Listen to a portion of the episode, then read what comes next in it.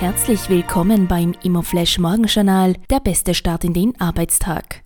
Die heutige Ausgabe widmet Ihnen Facro, der weltweit zweitgrößte Anbieter von Dachfenstern und Ihr Experte für den professionellen Dachfenstertausch.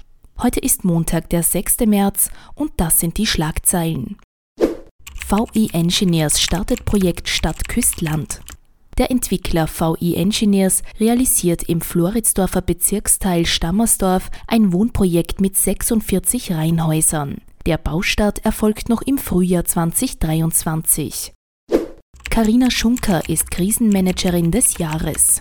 Karina Schunker, Geschäftsführerin der EHL Wohnen, wurde von den Mitgliedern des Opinion Leader Networks Leadersnet zur Krisenmanagerin des Jahres in der österreichischen Immobilienbranche gewählt. Schunker erhielt die Auszeichnung dank der Entwicklung des von ihr geführten Unternehmens, das trotz schwieriger Rahmenbedingungen einen weiteren Wachstumsschub verzeichnet und 2022 mit neuen Rekordergebnissen abschließen konnte. Die spannendste Meldung heute. Wüstenrot-Chefin für Erleichterungen bei Wohnkrediten.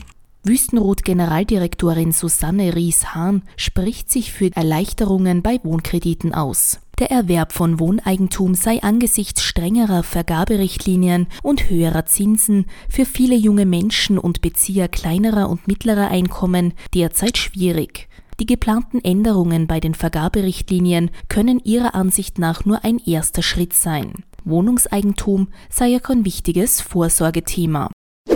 Das waren die wichtigsten Informationen zum Tagesbeginn. Mehr dazu und was die Branche heute sonst noch bewegen wird, erfahren Sie wie gewohnt ab 14 Uhr auf www.imoflash.at.